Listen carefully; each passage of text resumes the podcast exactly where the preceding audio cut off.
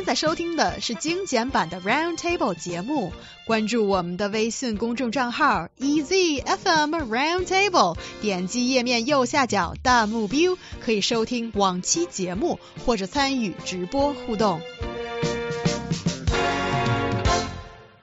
Video showing the knife skills of a Michelin star chef has become the subject of mockery and ridicule, as Chinese internet users claim that their moms can easily beat the chef in a slicing and dicing competition.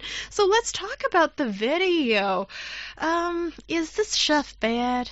Mm, it's hard to say. I'm gonna not gonna use the word bad, but he did shows 47 knife skills with 25 different knives in a video. And as a Chinese girl, I would say if you can do all uh, 47 different knife skills with one simple, not fancy knife, that would make me feel like you are really good. And apparently he's using all these um, different kind of skills and all the products are not that slim and delicate and that is why Chinese netizens are mocking him. Yeah, well, you know what? Uh, we decided that we would teach people how RT cuts vegetables. Oh, so, thank you for saying vegetables. Yeah, vegetables, okay? And uh, so we did, uh, yeah, we, we're going to be publishing here very soon a video of RT cutting some stuff. It's going to be pretty cool, but uh, definitely this guy probably cuts stuff way better than me. I'm sure you'll see it and agree. But uh, you know, I, I think what really has blown people away, specifically about this video, is that this guy is a Michelin chef, not just three star. Yeah, not just a Michelin chef, but a three star, which is the highest, I guess, maximum amount of stars an establishment can get. Now, if you're saying, but isn't Michelin a like a tire company?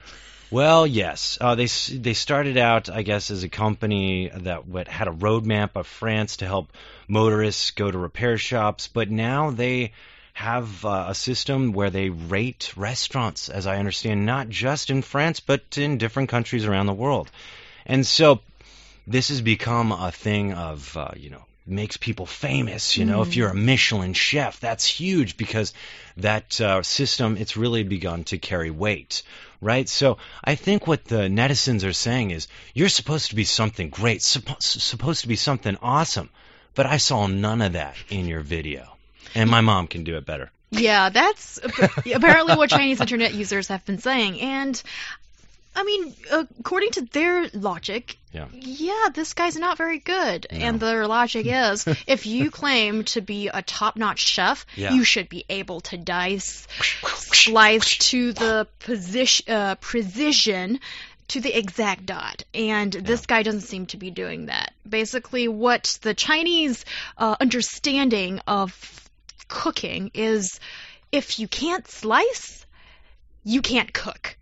Yeah, you know, though, uh, in this video that we're going to publish, I tried to slice. I thought it was easy. I saw this video. I was a critic. I was like, man, this guy's awful, right? Just like the netizens. Then when I tried to cut that, uh, I believe it was a cucumber, man, was it tough. So, guys, just bring on the criticism.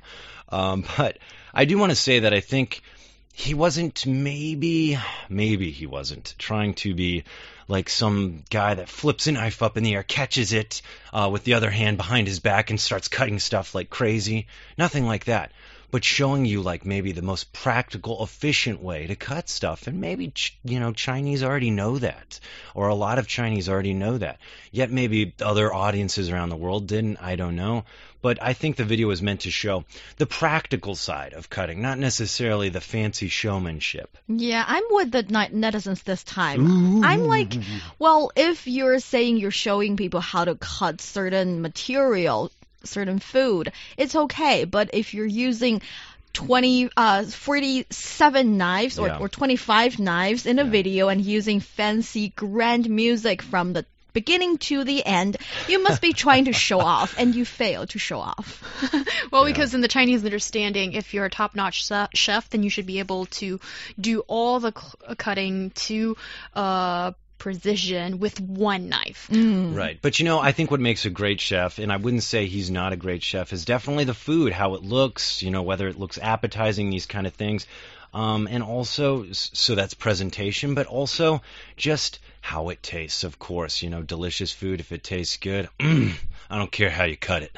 Yummy. All right. Well, ooh, yes. I think the taste really matters, but also the presentation. Yes. Okay, and fine. yes, I would have expected a little bit more from the Michelin uh, thir- three, Three star. chef. Mm. Yes, but maybe to some extent our moms do an equally good job, at least in our heart. Good jobs, mom. Yeah.